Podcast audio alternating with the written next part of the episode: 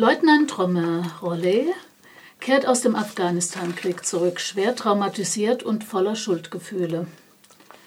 Denn er war mit anderen Soldaten in einen Hinterhalt geraten und musste zusehen, wie viele seiner Untergebenen getötet oder schwer verletzt wurden.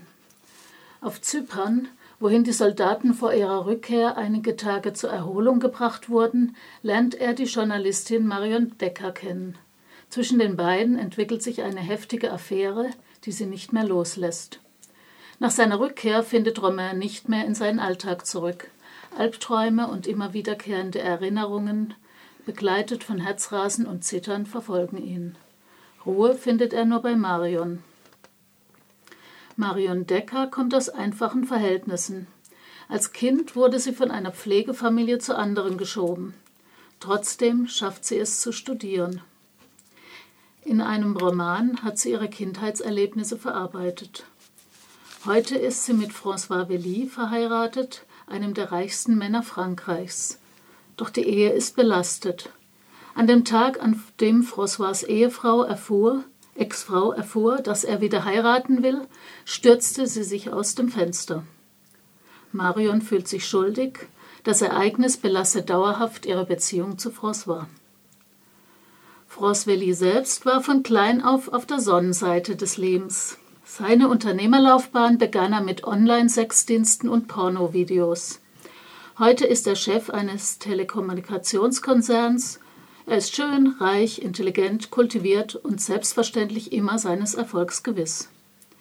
So kann er es nicht fassen, dass ein einziges Pressefoto genügt, um ihn in den Medien mit Sexismus und Rassismusvorwürfen zu überziehen, die ihm den privaten und beruflichen Absturz bescheren. Und dann ist da noch Osman Dibula. Seine Eltern wanderten in den 60er Jahren von der Elfenbeinküste nach Frankreich ein. Osman ist in Clichy-sous-Bois aufgewachsen, der Pariser Vorstadt, in der die Jugendunruhen 2005 ihren Anfang nahmen. Diesen Ereignissen verdankt er seinen Aufstieg in die höchste Ebene der Politik. Als Sozialarbeiter kannte er die Situation der Jugendlichen. Er machte sich zu deren Sprachrohr, politisierte die Unruhen und bot sich als Moderator an. So schaffte er das eigentlich Unmögliche. Als Schwarzer, ohne Eliteschule und ohne Studienabschluss wurde er in den engsten Beraterstab des konservativen Präsidenten berufen. Was er als Ergebnis seiner harten Arbeit ansieht, sehen andere als Zugeständnis an die Diversität und als positive Diskriminierung und bald muss er erfahren, wie unsicher seine Position ist. Als jemand vor allen Kolleginnen und Kollegen eine rassistische Bemerkung macht, reagiert Osman impulsiv und, und nicht mit professioneller Coolness. Dies kostet ihm seine Stellung. Damit haben wir die vier wichtigsten Figuren des Romans kennengelernt. Die Autorin Karin Tui interessiert die Bruchstellen im Leben. Sie bringt ihre Figuren in persönliche Krisensituationen lässt sie zweifeln und scheitern, beruflich und zwischenmenschlich. Was scheinbar selbstverständlich war, bricht nach und nach zusammen. Am Ende kommt es zu einer Begegnung aller Beteiligten mit fatalen Konsequenzen. Der Roman präsentiert uns ein vielschichtiges und beklemmendes Bild einer zutiefst gespaltenen Gesellschaft, deren soziale Durchlässigkeit gegen Null geht. Ich war zuerst sehr irritiert über diese Konstruktion. Auf der einen Seite die Schönen und Reichen, eine Welt voller skrupelloser Machtgier und elitärer Klüngelwirtschaft, auf der anderen Seite die sozial Abgehängten, die gerade mal gut genug sind, für die Reichen zu putzen oder im Afghanistan-Krieg ihren Kopf hinzuhalten. Der Zorn brodelt in den Vorstädten. Die wenigen Aufsteiger und Aufsteigerinnen, die es schaffen, sind ständig mit alltäglichen Diskriminierungen konfrontiert. Sie stehen im Zwiespalt zwischen einer Ablehnung des Systems und dem Wunsch dazuzugehören. Hier lese ich jetzt ein Stück vor aus dem Roman. Und zwar ist das eine Auseinandersetzung zwischen Osman und seiner Lebensgefährtin Sonja, die ebenfalls, ähm, also sie hat eine bretonische Mutter und einen senegalesischen Vater also auch farbige ist. Und äh, sie arbeitet auch in dem Beraterkreis des Präsidenten. Du stehst in der Sache nicht hinter mir. Begreifst du nicht, welche Dimension das Ganze hat? Ich habe alles verloren. Hältst du das etwa für gerecht? Sie seufzte. Wenn die Welt gerecht wäre, hätte sich das rumgesprochen. Ihr Zynismus brachte Osman zur Verzweiflung. Merkst du nicht, mit welcher Überheblichkeit und Herablassung sie uns behandeln? fragte er. Wen bitte meinst du mit uns?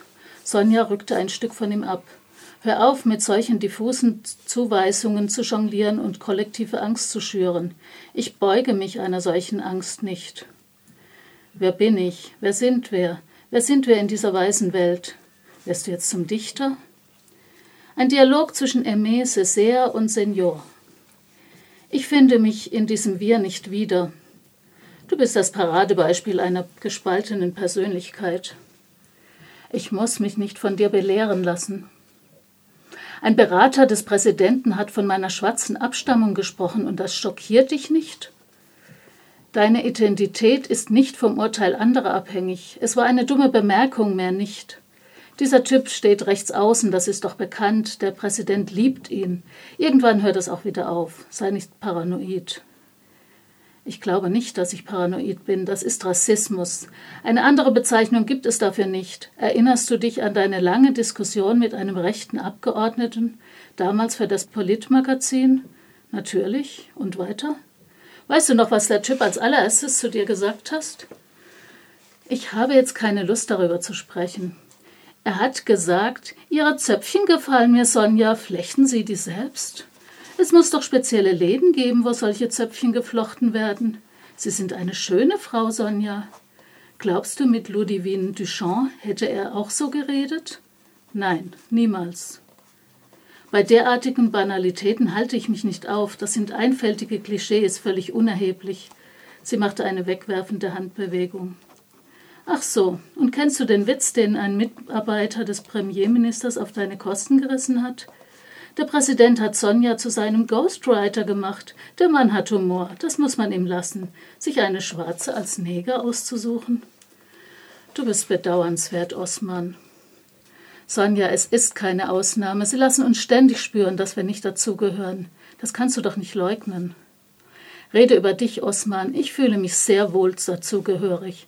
Wenn du dich gedemütigt und erniedrigt fühlst, wenn du dir deine Welt unbedingt nach kolonialem Muster zurechtbiegen willst, ist das dein Problem, nicht meines. Karin Tui weiß, wovon sie spricht. Sie ist 1972 als Kind tunesisch-jüdischer Eltern geboren und in der Pariser Banlieue aufgewachsen. Heute ist sie promovierte Juristin und Autorin von bisher zehn Romanen.